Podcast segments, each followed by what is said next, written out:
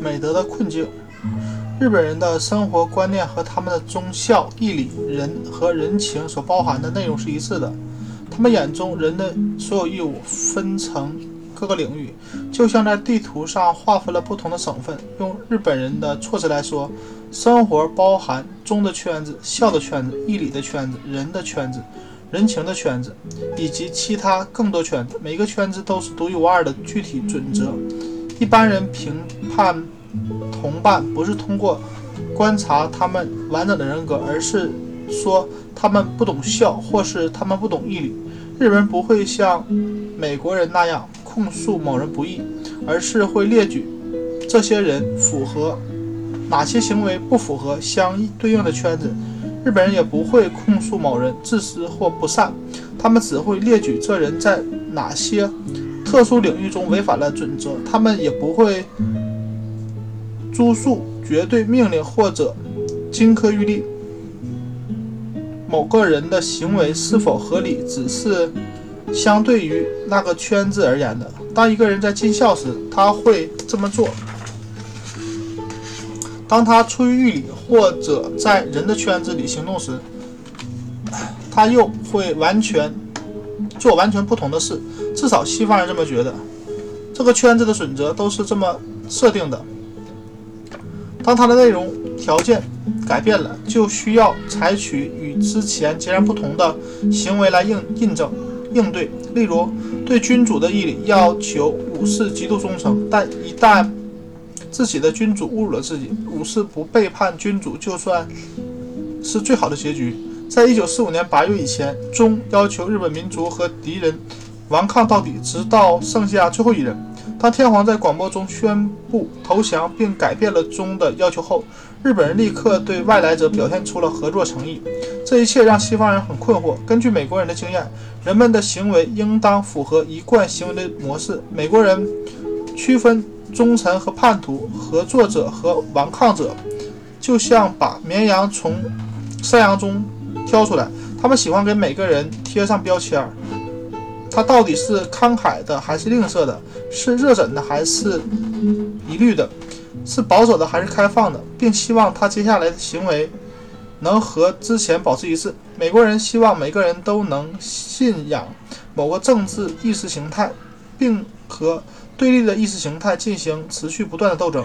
他们根据他们在欧洲的战争经验，每个战场都有合作派和抵抗派。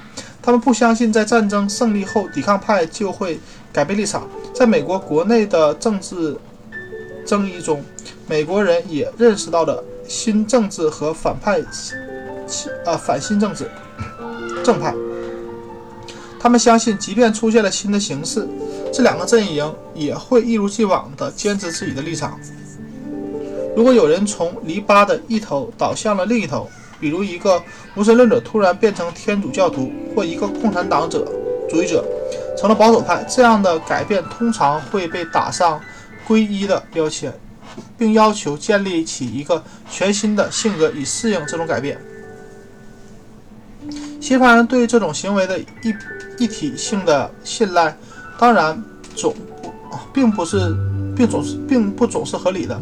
但它并非只是幻觉，在大多数的文化中，无论是原始的还是文明的，无论男人男女，人们都会认为自己的行为符合某一类、某一类型的人的特征。如果期待权利，他们会觉得自己的成败是否取决于他人是否服从自己的意志。如果期望被人爱戴，那么身处冷漠的环境中就会感到沮丧。他们会把自己想象成极为正义的人，或者有艺术气息的人，或者恋家的人。他们通常都会实现自己的性格的完美完形，这为人类存在带来了秩序。西方人很难相信日本人在从一种行为转向另一种行为的过程中可以不付出任何心理上的代价。美国人的生活中不存在这种可能性。但是在日本人的生活中，这种矛盾是深植于他们生活观念中的，正如美正如同美国人的行为一致深植于美国人的生活观念中一样。西方人有必要意识到，日本人划分生活的这些圈子不包括任何恶的圈子。这并不是说日本意识不到任意恶恶意行为，而是指他们不把人类生活看作是一个善恶对力量的对决的舞台，他们把人类的存在看成一出戏剧表演，需要人们平衡不同圈子的准则以及不同的行动方案。但每一个圈子和每一个行动方案都本身都是好的。如果人们跟随自己的直觉，真正的直觉，每个人都是善的，就如同我们之前提到的，日本人甚至认为中国人道德准则证明不了中国人需要的那些东西，从而证明不证明了中国人的品性低劣。日本人说，他们自己不需要这种。全面的伦理戒律，用我们之前引用的乔治·桑塞姆爵士说的话：“日本人不去抓住有关恶的东西，恶的问题。根据日本人的观点，他们可以避开人性之恶，充分解释为什么会有恶意行为。每个灵魂最初都是具有美德的，像一把新铸造的剑一样闪着光。但是如果你不持续打磨它，它就会变得暗淡、有瑕疵。”就如同他们说我身体里的锈和剑上的面的锈一样糟糕。一个人需要像保养他的剑一样保养他的品格，但无论如何，他那片光明闪光的灵魂依然藏在锈迹下面。他需要做的就是打磨抛光，使之再度生辉。日本人这种生活观念使他们的神话传说、小说和戏剧在西方人看来似乎特别没有说服力，除非西方人能够。改写情节，他们经常这么做，使之适合适应对性格一致和善恶冲突的需求。但这并非日本人看待这些情节的方式。日本人在评论这些情节时总说，主人公陷入了困境，被卡在了义理和人情的冲突、忠和孝的冲突以及义理和义务的冲突之间。主人公失败，通常是因为。他让人情妨碍了他履行义理，或者他不能同时尽孝和尽忠，因为义理，他不能做正义的事，迫于义理牺牲了自己的家庭。日本小说和戏剧描述的这种冲突依然是两种具有自我约束力和义务之间的冲突，他们都是善的。要是要在这两者之间做选择，就好像一个负了债的人欠了太多债而抉择难以抉择一样。他必须在偿还一些债务的同时，忽略另一些事实。一些事实上，偿还只偿还了一笔债务，并不能免除他啊替他免除剩余的债务。这种看待主人公生活的方式和西方观点形成鲜明的对比。西方文学戏剧作品中的主人公善良，别闹别闹别闹别闹。是因为他们选择更为善良的一方，和邪恶的对手做斗争。西方常说美德者胜，主人公最后应当幸福才对，因为善有善报。但是日本人对主人公那种骇人听闻的故事百读不厌，例如主人公因为无法协调他对世界的亏欠和对名誉的亏欠，最后只能选择一死了之。在许多文化中，这样的故事读起来似乎在教人们向残酷的命运低头。但是在日本恰恰相反，这些故事表达的是积极主动性和义无反顾的决心。主人公尽想尽一切办法偿还身上的债务，这么做的同时忽略了其他的义务，而最终他们不得不和自己忽视的圈子达成妥协。日本真正的史诗级传说是《四十七世物语》。虽然它在世界文学中的地位并不高，但对日本人影响则是无可匹敌的。每个日本男孩不仅知道故事的梗概，也知道故事中的各种细节。这个故事一再的被讲述和出版，并被拍成了受欢迎的日本现代电视系列。四十七武士目的是深受好几代日本人尊遵从的圣地，成千上万的人前往吊唁。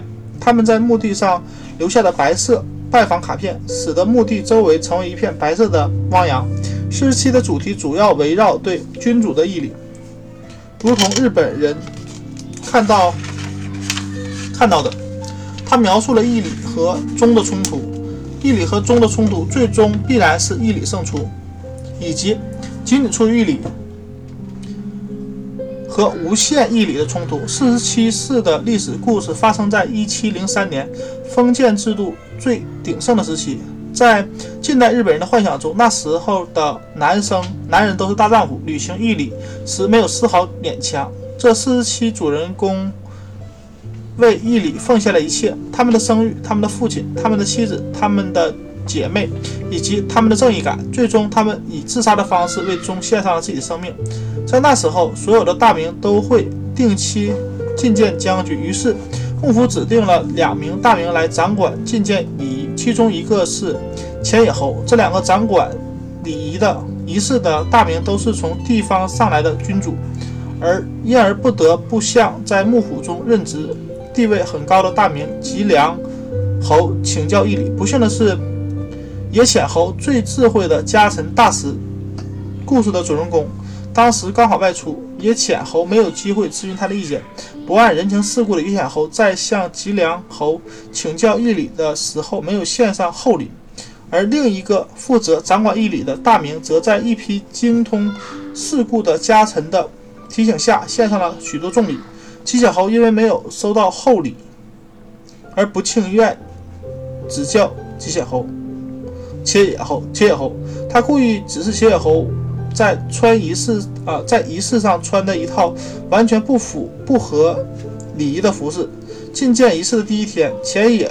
前野侯按照吉良侯描述的穿戴好出现，当他意识到自己因为违反礼仪而受到了侮辱后，拔出他拔出了剑，刺向了吉野侯的前额，随后被众人拉开。作为一个有尊严的男人，报复吉野侯的侮辱是一种美德，也符合对名义的义名声的义理。但是在将军的宫中拔剑，违背了忠。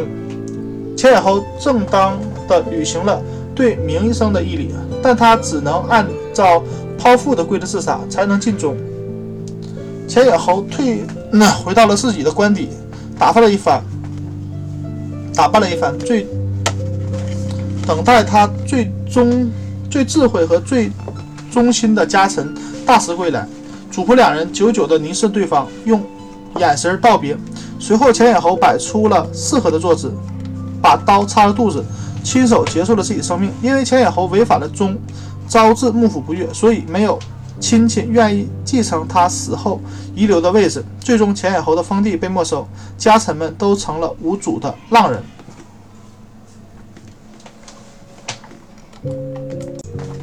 根据狱里的责任，前野侯的武士家臣们。应当和他们死去的主人一样剖腹自杀。如果为了履行对君主的义理，他们只要重复了前野侯因对名声的义理而做的事情，就能表达他们对吉野侯侮辱他们君主的抗议。但大吉却私下认为，剖腹这么小的举动不足以表达他们的心义理，他们必须完成君主当时因为被其他家臣拉开而没。没有完成的复仇，他们必须杀死位高权重的吉良侯，但没但这么做又必定会违背忠。由于吉良侯极为接近幕府，浪人们是不可能从政府那里得到官方许可来实施复仇的。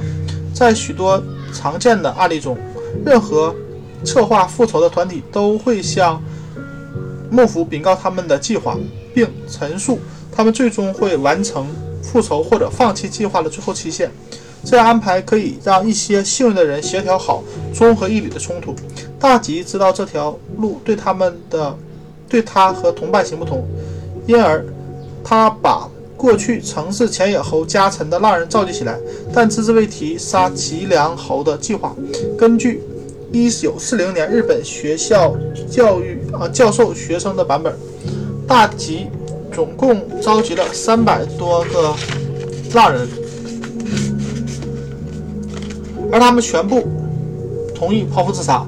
但是大吉知道，并非他们所有人都是具有无限毅力。用日本人的话说，就是有毅力且诚心诚意的人。因而，并非所有人都值得信赖，并可以托付向吉良侯复仇这种危险的大事。为了把那些仅仅出于义理和的人和具有义理且诚心诚意的人区分开来。他拿如何分配君主个人财产一事来考察他们，考验他们。在日本人眼中，这这测试似乎是在说，虽然他们尚未同意自杀，他们的家人已经可以分得好处。分配财产的标准在浪人中引起了巨大的分歧。总管一家一向是家臣中中间领取俸禄最高的，他带领一部分人提议按照以前的俸禄比例分配财产，但大使则带领另一部分人提提议在所有人中平均分配财产。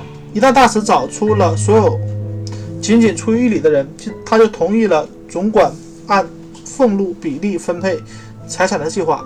最后允许那些得到财产的人离开队伍。总管走了，但他也从此背叛了，从此背负了败类、不懂义理之人以及混蛋等等恶名。大使认为，只有四十七人对义理足够坚定。可以放心告知他们的复仇计划。这四十七人向大使保证，任何诚信、情感和义务都不会妨碍他们履行自己的诺言。义理将是他们最高准则。四十七人剥割破手指，歃血为盟。他们的第一个任务就是麻痹吉野猴，转移他的注意力。他们先假借解散，不再关注名誉之事。大使整日沉浸于最等最低等的妓院，或者和人打架斗殴。脸面尽失，在自暴自弃的生活的掩饰下，他和妻子离了婚。这对任何打算违背法令的人来说是很常见、很彻底且合理的一步。他可以让妻子、孩子不被自己最后的行为牵连。大石的妻子伤心地离开了他，但他的儿子加入了浪人的行列。整个东京的人都猜测他们想要复仇。所有尊敬浪人、尊敬浪人的人。都相信四十七世必定会试图杀死吉良侯，但四十七人是四十七世否认了这样的企图。他们假装自己是不懂义理的人。岳父对他们的尊严丧失的行为感到愤怒，把他们赶出家门，甚至令女儿解除婚约。朋友们都嘲笑、鄙视他们。某天，一个近亲的朋友撞见了大石喝得酩啊醉醺醺的，在和女人们嬉闹。大石甚至对他也否认了对君主的义理复仇。他说：“这太傻了，每个人应当享受生活，没有比喝酒享乐更棒的事情了。”大石的朋友不相信他的话，便把他的刀从鞘里抽出来看，以为会闪闪发光，证明大石所言不实。但呈现在眼前的刀却锈迹斑斑，他不得不信了。于是，在大街上踢打喝醉的大石，并向他吐唾沫。其中一个浪人需要钱来完成他复仇计划中的任务，他竟然把自己的妻子卖去当妓女。这女人的哥哥也是浪人。当他发现妹妹知晓报仇计划后，竟然提议亲手杀死妹妹。他希望能通过此举对大石尽忠示忠，让大石把他也吸收为复仇成员。另一个浪人杀死了自己的岳父，还有一个浪人把自己的妹妹送给吉良侯当女佣兼情妇，这样他们就能得到宫中的内部消息，判断何时可以动手。他的妹妹在复仇完成后必定会自杀，因为 他必须以死来洗刷自己侍奉吉良侯的污名，哪怕只是假装侍奉。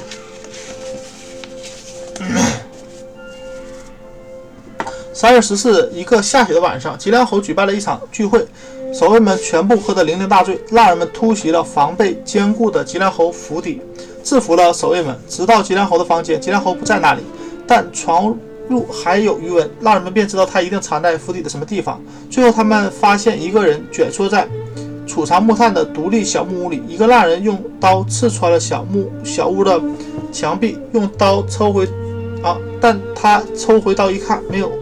任何血迹，其实刀已经插入了吉良侯，但在刀被抽回去那一刻，吉良侯用衣袖擦干净了上面的血迹，但他的诡计并未奏效。那人强迫他从木屋里走出来，但他又声称自己不是吉良，只是吉良家的总管。就在这时，四十七中四十七世中有一人认出了吉良侯前额的伤疤，这正是前野侯在将军宫中用刀所伤。他们确认他就是吉良侯，要求他立即剖腹自尽。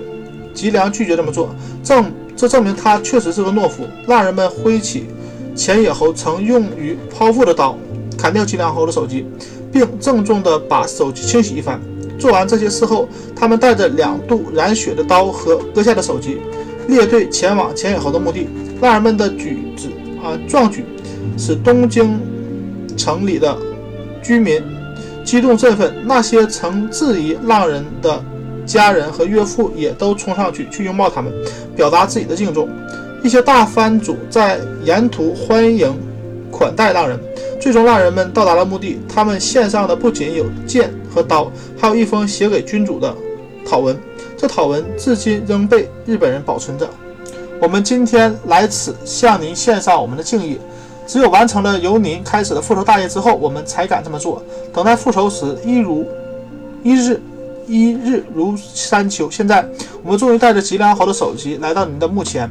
您去年万分珍视这把刀，并把它托付给我们。现在，我们把它带回来了。我们祈祷您用它砍再砍一次敌人的首级，永远消除心头遗恨。四十七式敬调，虽然已经报答了一礼，但他们还尽需要尽忠，只有一死才能两全。他们没有背叛忠，却违反了政府禁止未经申报的复仇的规定。在忠的名义下，无论要求什么，他们都必须履行。将军幕府下令四七四剖腹自杀，正如日本五年级课本中所说。他们替君主报仇，义理坚定不移，必然被后世看作是永恒的榜样。而伊尔幕府经过慎重考虑后，要求他们剖腹，是为一举两得之计。这意味着，通过亲手杀死自己，浪人们同时偿还了对义理和对义务的最大亏欠。这部日本民族史诗的每个版本都有些不同，但啊，在近代的电影版本中，它开始贿赂主题变成了性主题。齐梁侯被人发现追求前野侯的妻子，正因为他心怀不轨，所以才故意给错误的礼仪指示前野侯，羞辱前野侯。贿赂的情节被删除，但所有的这些对义理的责任被描述的十分细致，令人不寒而栗。为了义理，他们抛妻弃子，并失去杀死父母。这里描写义务和义理冲突的主题，也是其他许多故事和电影的基础。日本最优秀的历史电影之一，讲述的是第三任德川将军在位时期的故事。这个将军还很年轻，未经世事的年纪就被推举上台。他的国家也因为此次继位分成两派，一派人想拥立另一个年纪相仿的近亲。尽管这第三任将军上台后的执政很出色。另一派的大明却很不服，心中的羞辱感日益滋长。他一直等候着复仇时机。有一天，终于接到了通知，将军及其随从将会需要一些藩国接待的任务落到他身上。他希望能趁此机会学死，并履行对义理的、对名声的义理。官邸本身防卫固守，他又做了更多的准备，堵死了所有的出口。封锁了整个整座官邸，然后他又做手脚埋下机关，随时可以让墙和屋顶在将军及其随从的头顶坍坍塌。他还刻意安排了声势浩大又周密细致的招待方案。他指派了一个武士在将军前面跳舞，并在舞蹈的高潮时刻拔剑刺向将军。对于对主君君主的义理，这个武士不能拒绝大明的命令。但是钟却又禁止他对将军下手。电影荧幕上的这场舞蹈充分体现了这种矛盾心情：他必须这么做，他又不能这么做；他几乎就要失手，但他又不能。尽管有义理存在，但钟的影响还是太强大了。舞蹈越跳越乱，引起了将军一行人的怀疑。他离开了自己的座位，绝望的大明立刻下令摧毁整座房子。将军虽然逃脱了舞者的刺杀。却眼看着要被废墟掩埋。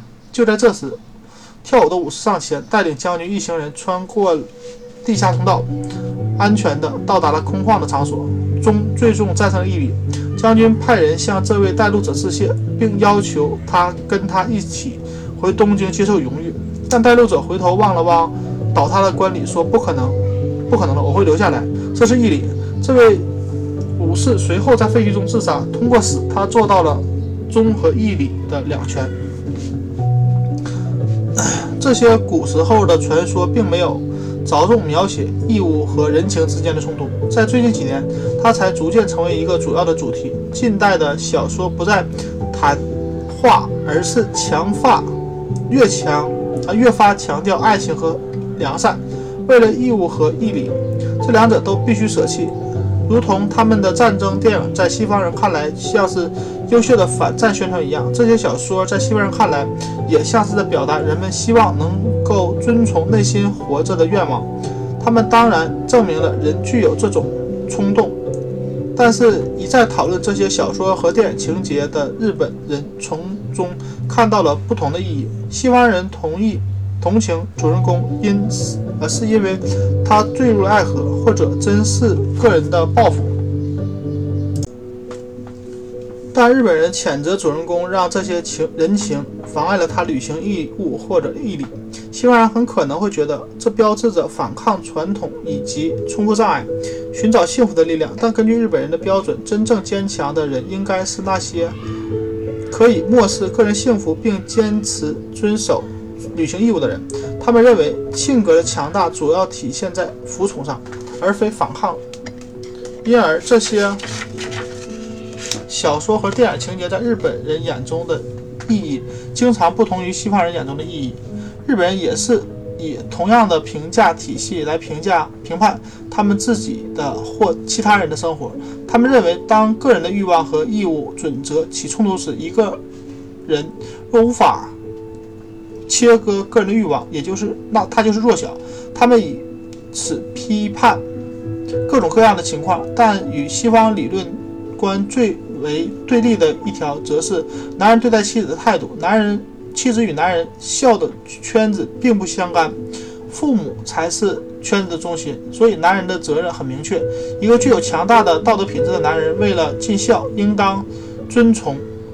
母亲的决定和妻子离婚。如果他爱他的妻子，并且妻子已经给他生了一个孩子，那么这个男人的决定便显得他更为强大。用日本人的话说，孝可以令你把妻子儿女置于陌生人的位置。对妻子儿女的态度，充其量不过属于人的圈子。在最坏的情况下，他的妻子儿女显然不能对他有任何要求，哪怕婚姻幸福。妻子也不会处于义务的中心。一个男人不应该、不应当把他的妻子的关系提升到他对父母及国家的感情同等的高度。二十世纪三十年代，一个著名的自由分子、自由主义分子公开谈到，他十分高兴能回到日本，原因之一是他和妻子的团聚。这番话竟言论竟成了丑闻。他应该说，他高兴是因为他能和父母团聚，因为见到了富士山，因为他可以为日本的民族事业献身了等等。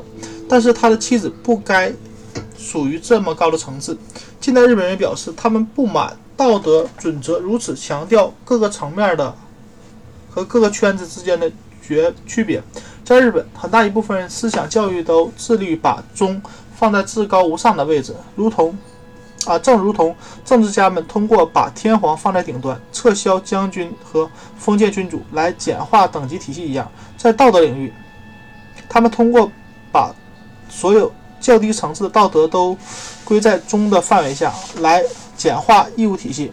通过这种方式，他们不仅在对天皇的崇拜之下统一了整个国家，还减轻了日本道德观分散独立的状态。他们试图。教导人们通过尽忠，你便履行了其他所有的职责。他们使得忠不再是生活中的一个圈子，而是整个道德拱门的基石。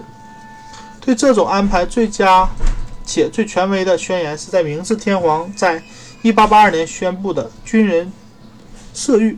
这份色谕和另一份教育色谕，都是同，都是日本真正的盛典。日本的所有宗教都没有圣典，神道没有，佛道各派要么脱离文字经文来制定教义，要么以反复咏诵南无阿弥陀佛、南无妙法莲华经等经文来代替圣典。然而，明治天皇的告诫圣谕才是真正的圣典。色欲才是真正的盛典。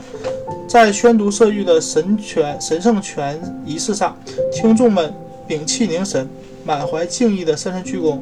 这些色欲的地位就如同摩西五书，人们从圣殿中取出宣读，读完后又毕恭毕敬地放回原处，然后听众才散去。宣读者如果读错一句话，会在事后引咎自杀。军色域主要是颁给现役军人的，他们要逐字逐句的学习色域，每天清晨默默冥想十分钟。军色域也会在重要的民族节日、新兵入伍、老兵退伍等场合上正式宣读。中学和补习班的男孩们也要学习军人色域。社军人社域是一份只有几页长的文件，分成各个条目，清晰明确。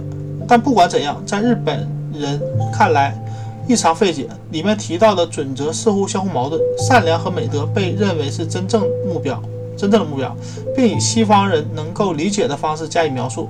然后社域又告诫听众，别像过去死得不体面的英雄那样，勿略公共。职责正道，信守私人关系，这是日本官方的解释。虽然不是逐字翻译，但它充分代表了这句话的原意。色欲继续说：“你们应当慎重对待这些古代英雄传达的警告。如果不了解日本人的义务条义务义务体系，就很难理解所传达的警告。”整个色域显示了官方谈话义理，强调中的努力。色域中通篇都没有出现义理这个词，尽管在日本它是家喻户晓的词。色域没有提到义理，但强调了较高法则中和较高较低法则信守私人关系。色域努力想要证明较高法则能够充分成为衡量所有美德的标准。他说。正义便是对义务的履行。一个忠心耿耿的人，自然拥有真正的大勇。这意味着在日常交流中以温和为先，然后才能赢得他人的爱和尊重。这一暗示，只要遵循这些规则就已足够，不必应用义理。义务的以外责任都是较低的法则，人们必须慎重考虑才能承担他们。他写道：“如果你希望在私人关系中，”遵守承诺并且履行义务，就必须一开始就慎重考虑你是否能够胜任。如果你让自己不明智的义务所束缚，你会发现自己处于进退不能的境地。如果你确信自己不可遵守承诺、维持正义，色欲把正义定义为履行义务，你最好立刻放弃你的私人的承诺。从古代就起就不乏例子。伟人和英雄惨遭不幸，死后留下污名，只因他们信守小节，不编大义，或因为忽略公共谴责正道，信守私人关系。如果我们已经提到所有这些认为忠比义理重要的指示，都没有提到义理二字，但每个日本人都知道这种说法。这个说法，因为义理，我无法行使正义。欲欲术术欲用。色欲欲用一种方式表达：如果你确信自己不能遵守承诺，你的个人义务维持正义。色欲以天皇威名的名义说，在这种情况下，应当抛弃义理。谨记，义理是较低准则，人们只要遵守了较高准则，就是有德之人。称颂中的圣典是日本最为根本的文件，他很难说他对。义理隐晦的贬损是否会削弱公众对义理这一责任的担当？日本人经常引用色欲的其他部分，正义即履行义务，心诚者万事可成，来为自己及他人的行为解释和辩护。但是，尽管引用这些都得当，日本人却很少提及那些反对信守私人。关系的告诫，在今天，义理依然是最重要的美德。在日本，说一个人不懂义理，是他对他最严厉的谴责。日本伦理观并不会因为引入一个较高法则的概念就得到简化。正如他，正如他们常常夸耀的，日本人没有一个现成的、普遍扩用的美德标准来衡量所有的善行。在大部分文化中，一个人越是具有善良、节俭等美德，事业越成功，他们就越有自尊。他们设立的人生目标通常都是幸福、权利、自由、社会地位提高等等。但日本人遵守啊，遵循一些更为特定的准则。无论是在封建时期，还是在军人社会中，哪怕在讨论较高法则时，对等级制中高位者的义务，也要压倒对低位者的义务。他们不是普遍适用的，而是针对各个阶层的较高法则。对西方人而言，通常意味着对忠诚本身的谨守、坚啊坚守。而不是对某个特定的人或特定事业的忠诚，但对日本人来说并非如此。如果问近代日本人哪种道德品质可以超越所有圈子的限制，他们通常都会选择诚。大卫伯爵在讨论日本人的伦理观时说：“诚是所有准则中的准则。所谓道德教诲的基本呃基础都包含在这一词中。除了这孤零零的一个诚。”外，我们古代用语中就没有其他表达道德的词。日本近代小说家们曾用二十世纪初期倡导新的西方个人主义，但如今他们也对西方的方案感到不满，而试图把提倡把诚心作为唯一的真正的主义。这种对常在道德上的强调，使得军人社欲的支持。社欲的最前面是一篇历史序言，相当于列举华盛顿、杰弗逊和其他建国之父的美式序言。在日本，这下以下这段话提及了恩和忠，把全文推向高潮。朕赖武等为骨钩，吾等仰朕为首领，朕能否保护国家以报上天之恩，报祖宗之恩？敦端赖。吾等恪尽其职，然后是五项训诫。第一项，最高美德即履行忠的义务。一个军人无论多么有才能，如果他不够忠，便只是个傀儡。一支军队如果不忠，遇到危险只会乱作一团，故不可被舆论引入歧途，不可干预政治，务必全心尽忠，并牢记义重于泰山，死于。此轻于鸿毛。第二项，遵守与军中阶级对应的仪表标准和行为。下级应视上级之令为正义，上级应体谅善待下级。第三项是英勇。真正的大勇不可于热血野蛮行径，他应当为不轻视弱者，不畏惧强者。那些赞赏真正大勇的人，应当。在日常交流中，以温和为先，然后才能赢得他人和爱的尊爱的尊重。第四项是反对信守私人关系，第五项则是节俭。你若不以简简朴为止，会变得柔弱且轻浮，喜好奢侈挥霍，最终变得自私卑卑劣，堕落至极。连忠诚和大勇都不能令你。免受世人唾弃，朕终日烦忧。为此，为防此恶习发生，需纯纯告诫。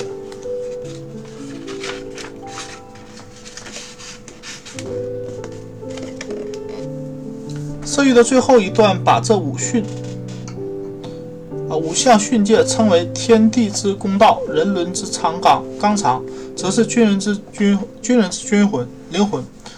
而这五项训诫的灵魂便是诚。如果心不诚，言语、行动无论多么优秀，都不过是表面文章，徒劳无功。唯有心诚者，万事可成。因此，因而这五条训诫其实很容易遵循和实行。色欲在说明所有品德和义务才添加诚心，这是很典型日本特色。日本人不像中国人，把所有品德建立在仁爱之心的。度数之上，他们首先制定义务的准则，最后才要求人们在履行这些义务时投入全部心思、全部精神、全部力量和全部意志。在佛教禅宗派的教育中，诚也具有相同的意义。在铃木大处谈论坛的伟大手册中有一段禅宗师徒的对话。生问：当狮子抓住对手，无论是兔还是象，都他都竭尽全力，请问他的力来自哪哪？师答：诚的精神，诚既不不欺骗，既意味着献出一切，禅与为之全体作用。既毫无保留，毫无伪装，毫无浪费。当一个人照此生活，便可成为金毛狮。他是刚强、真诚、全新的象征。他是神人。前文已简略提到了“诚”这个字在日语特殊的含义，但 “monkon monkton” 和英文中“诚”的意思并不一样。与英语中的“诚”相比，它的含义宽广得诚。同时又狭隘得多。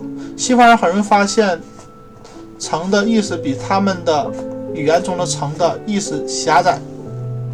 西方人经常说，当一个日本人说某人不诚，他的意思只是那个人不同意他的观点，这是有一定道理的。因为在日本，说一个人不诚，不涉及他的行为是否真诚的发自内心的爱、恨、决心或惊喜。美国人表示。赞许时说：“我见到他见到我时是真的高兴，或者他真心感到满意。”这种说法对日本人来说都很陌生。他们有一系列的俗语来表达他对这一种坦诚的鄙视。他们会嘲笑：“你看那只青蛙，一张嘴就把内脏都亮出来了，像个裂开的石榴，一口一张就显出心里面有任何任何人把感受和。”和盘托出都是丢人的，这会暴露自己。在美国，这类重要的“诚”的含义，在在日本，“诚”的含义却不见了。当那个日本男孩控诉美国传教士不成，他考虑，他并不考虑传教士是否发自内心的觉得穷小伙想去美国的主意让人吃惊。在近十年中，日本政治家控诉美国和英国不成，正如他们一直控诉的那样。他们甚至不包不关心西方国家是否是按他们的真实感受行动，他们也不是在控诉西方国家虚伪，这是一个没有什么分量的指责。同样，在军人社语说，城是五项训诫的灵魂，他并不是说城可令人们的高各种高尚行为都发自内心，言行和内心督促一致。当然，他也没有命令人们。必须发自内心的遵从各自差异巨大的信念。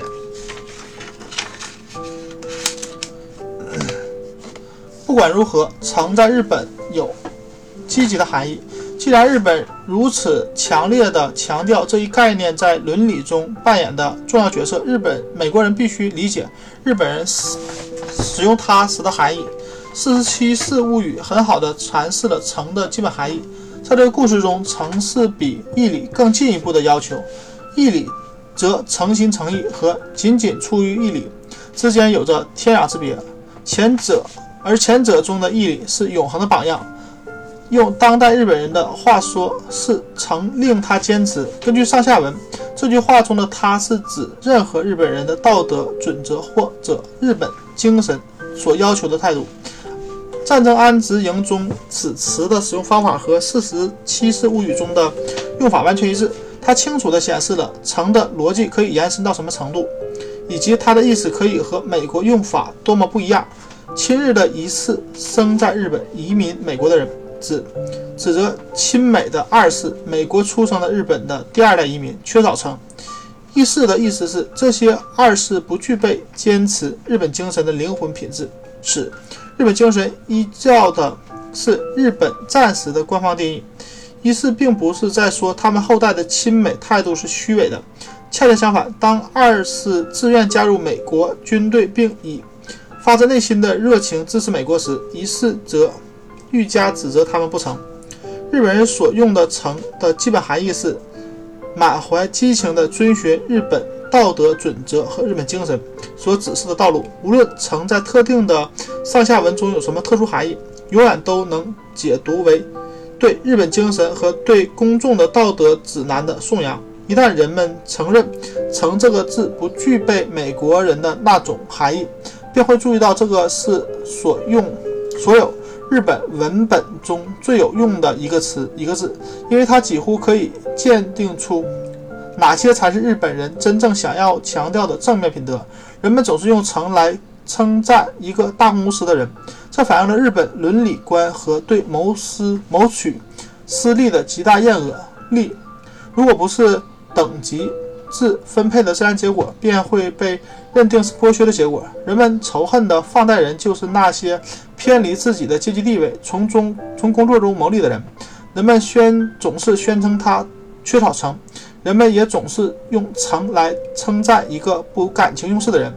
在日本的观念中，这代表着自律。一个称得上诚的人，绝对不会呃绝不会不想激起对方的攻击时出言不逊，侮辱对方。这也代表了日本人的理念：一个人应当对自己的行为以及行为产生的任何后果负责。最后，只有一个成人、成的人才能领、领导他人，有效运用他的管理技能，并不会在心理上产生矛盾。第三层含义以及其他更多的含义，非常简明地阐述了日本伦理观的系统同质性。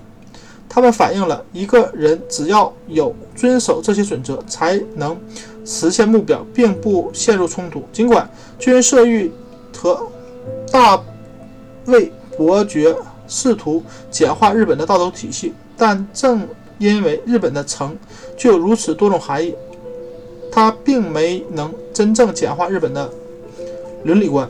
它既没有构成日本道德观的根基，也不是其灵魂。它任何数字上的指纹可令该数字的值变大，比方二次方可以使九或一百五十九或 b 或 x 毫无二次都变成了其本来的平方。同样的，乘可以使日本道德中的任何一项都变得更为强大。它自身从来都不是一项独立的品德，而是。狂热分子对其信念的热情，无论日本人做出了何种努力，日本的道德准则依然是分散独立的状态。道德原则依然是平衡不同的行为，而这些行为的本身都是善。日本人制定的伦理观如同一场桥牌游戏，优秀的玩家能遵守游戏的规则，并在规则内出牌获胜。他和低劣的玩家。的区别在于，他接受过计算推理的训练，完全知道对手的出牌在游戏规则中意味着什么，从而打出对应的牌。如我们所说，他规规矩矩的出牌，每一步都必须考虑无数的细枝末节。游戏规则把任何出其不意的规则啊情况都考虑在内了，而计分办法也是事先就达成一致的。美国意义上的善意在此是不相干的。在任何言语中，当人们讨论在何种背景下才会失去或得到自尊时，其实也表达了他们的生活观。日语中的自重即向他人显示你是一个谨慎的玩家。英语中的自重意味着有意识地遵守有价值的行为准则，不向他人献媚，不说谎，不做假证。在日本，自重的字面意思是有分量的自己，反面则是。轻浮廉价的自己。当一个人说你必须自重，他的意思是你必须仔细衡量此形势下的所有因素，不要做任何会招致非议或降低你成功机会的事。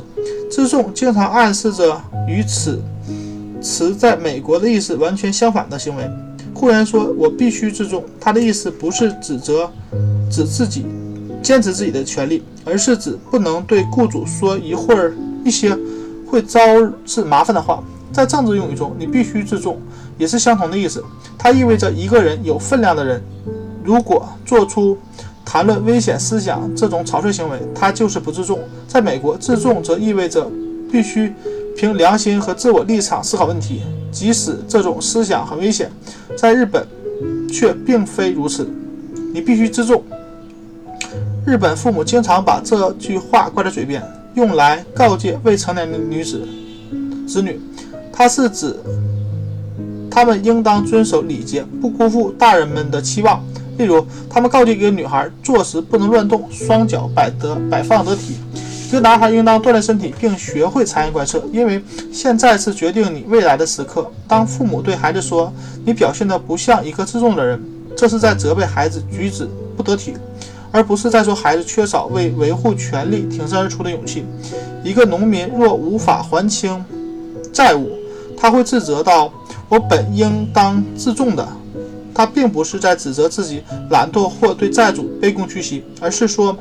他应该早就预见到突发情况，安排财务时更为谨慎重。一个在社区中有一定地位的人说：“自重要求我这么做。”他并不是说他不能辜负真诚实正直的准则，而是说他在处理事务时必须充分考虑他的家族所处的地位，必须根据自己的地位身份行事。一个商业领导者在谈及他的公司时说：“我必须。”我们必须显示自重，意思是必须更为谨慎和警呃慎和警惕。一个复仇者说他必须自重的复仇，并不是说他以德报怨，唤起敌人的悔恨，也不是指在他在在报复时遵循什么道德规则，而是说我应当彻底的报复报仇，且计划周密。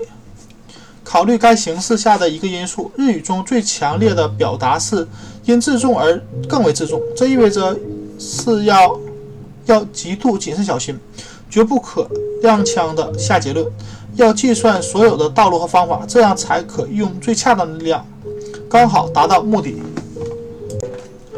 所有这些自重的含义都切合日本人的生活观，即你在这个世界上的每一步都需要规规矩矩、仔细小心。这种定义自重的方式不允许人们把善意当作失败的借口，一举一举一动都会产生后果，不能啊，人们不能不衡量后果就行动。慷慨大方虽然是好的，但也要考虑到受恩者因此觉得他不对，不得不对你。亏欠恩情，你必须谨慎。你可以批评他人，但也要准备好承受被批评者的怨恨。年轻艺术家所指责的美国传教士的那种讥笑行为，其实也没什么问题，因为传教士的出发点是好的，他只是没有考虑到他在棋盘上每走一步棋的全部意义。在日本人看来，这种讥笑代表不了修养不够，不够规矩。日本人把。自重等同于小心谨慎，也就是要察言观色，看周围人的一举一动透露着什么信息，并且时刻意识到周围人在评论自己、评判自己。他们说，因为有社会周围人的存在，一个人必须自重；如果没有社会，人们。就不需要自重。这两句话是对自重的外部约束力的极端陈述，而不考虑合理行为的内在约束力。日本人有时候和清教徒一样，对诗人罪孽累积的反应极为强烈，因而他们故意夸大社会制约的作用，和许多国家的流行语一样夸大其词。不管怎样，这种极端陈述都精确。指明了日本人看重的是什么，即他们重视的羞羞耻而非罪感。在人类学对不同文化的研究中，羞啊耻感文化和罪感文化之间的区别是一个重要主题。罪感文化是指社会向人们灌输绝对的道德标准，并依靠它来发展个人良心。但一个人在这类社会中，比如美国，如果不懂社交，这即便这不是什么罪，他也会有羞耻感。这可能会因为在某些场合穿着不当的，或者或说出话而感到懊恼、羞耻。在一个羞耻为主要制约的文化中，对这些西方人觉得应该感到罪恶的行为，人们也会感到懊恼、羞耻。这种羞耻感可以非常强烈，且无法像罪恶感一样。通过忏悔或者赎罪来减轻一个犯下罪行的人，可以通过坦白倾诉来缓解这些压力。忏悔机制既被用于世俗的心理治疗，也被许多宗教团体使用。虽然这两者在其他方面鲜有共同之处，西方人知道忏悔能给罪感带来解脱，但是在以此以。耻感为主要的制约的文化中，人们的耻感不会因为公开承认自己的错误，或向或者向神父忏悔而得到解脱。事实上，只要他的不良行为没有暴露出去，他就不会感到羞耻。忏悔对他来说只是自寻麻烦，因而修改文化中没有忏悔机制，就连向神灵的忏悔也没有。他们没有赎罪的仪式，只有祈祷、祈福仪式。真正的羞耻啊，修改文化依赖的是外部对善行的认可。与之相反，真正的 罪感文化。则依赖于把罪恶变成一种内在的观念。罪恶啊，罪感是对他人的批评产生的反应。一个人感到羞耻，要么是因为被公开嘲笑或排斥，要么是因为他幻想自己被嘲笑了。无论哪种情况，都会对他的行为产生强大的约束力。但此感要求有观众，或者至少在当事人的幻想中有一个观众。罪感却不不一样，在有些国家，名誉意味着不辜负自我心中的形象。那么，即便恶行不被任何人发觉，他也会感到罪恶。而这个罪感实际上可以通过忏悔来解脱。早期定居美国的清教徒试图把整个道德观建立在罪恶感上。所有精神病专家都知道，当代美国人总是被良心折磨着。但是如今，在美国，羞耻感反倒成为越来越重的心理负担，而同时，人们越来越少像过去几代那样体会极度罪恶感。这种现象在美国被解释为道德的松弛。这么解释固然有一定道理，但这也是出于美国人并不希望耻感成为道德基调，并且并没有把伴随耻感、羞耻感出现的个人极度。懊悔与基本道德体系联系起来，但日本人这么做了，对他们来说，没有遵循对善行的明确指示，没有平衡各项义务，或没有为突发情况做好准备，都是令人羞耻的。他们说，羞耻感是美好品德之本。一个对羞耻感很在意的人，自然会遵守所有善行的准则。知耻之人，有时候被翻译成。翻译为有德之人，或者最值得、最呃值得尊敬的人。在日本的伦理观中，羞耻感的重要地位相当于西方伦理观中的问心无愧、笃信上帝和回避罪恶。因而，从逻辑上讲，一个人在死后不会受到惩罚，除了了解印度经典的僧侣之外，大部分日本人对那种今世积德是后世受报的轮回概念很陌生。除了一些书读圣经的基督教皈依者外，日本也不会承认死后有善报、恶报或有天堂、地狱。羞耻感在日本人的生活中占据了首要地位，和其他深切感受到羞耻感的部落和国家一样，这意味着每个人都会都很在意公众评价。他想象别人对他抱有什么样的看法，并根据别人的看法调整行为。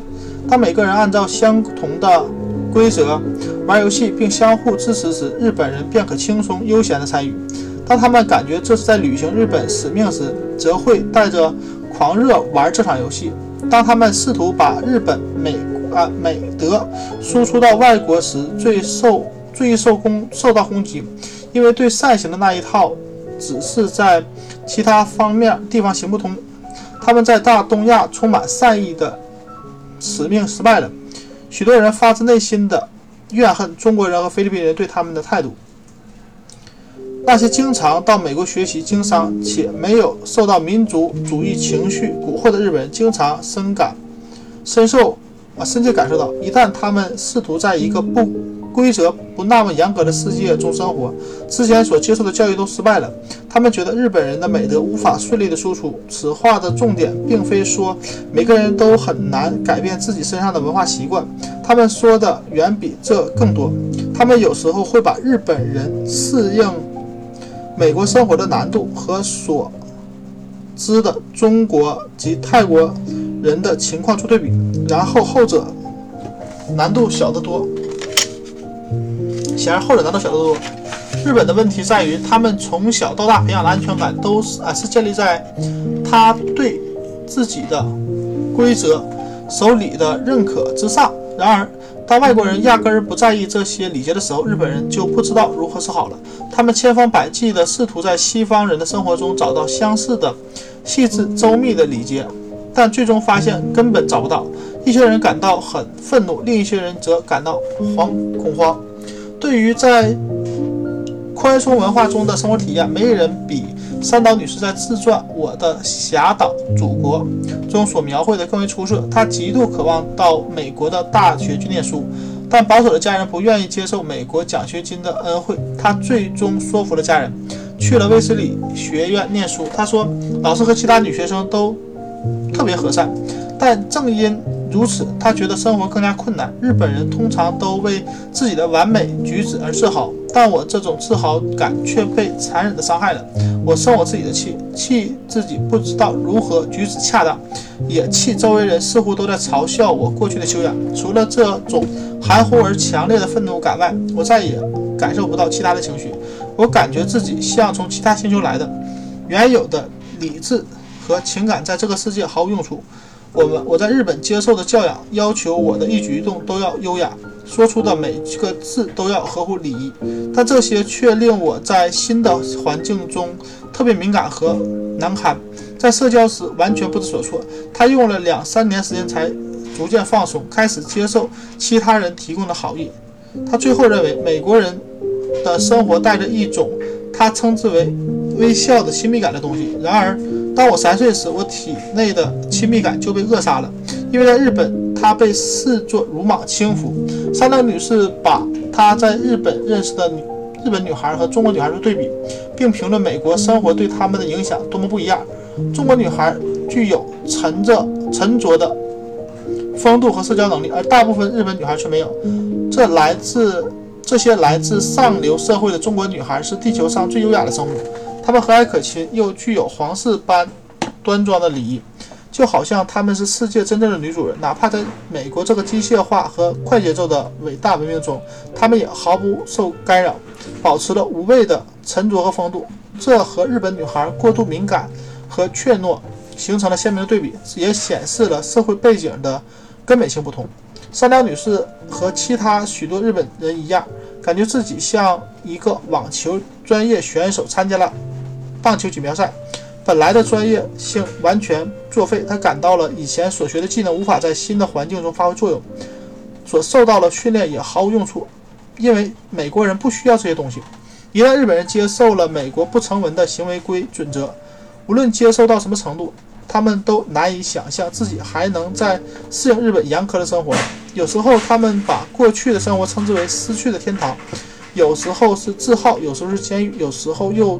是装着装着矮松的小花盆，只要这棵迷你松树的树根不撑破盆底，它就是一一件能够为迷人的庭院增添雅趣的艺术品。但一旦它被移植到正常的土壤中，这棵矮松就再也不能被放回盆中了。这些人认为自己不可能再成为日本庭院中的装饰品，因为他们体验到、体会到了日本道德困境中的最极端的形式。完了。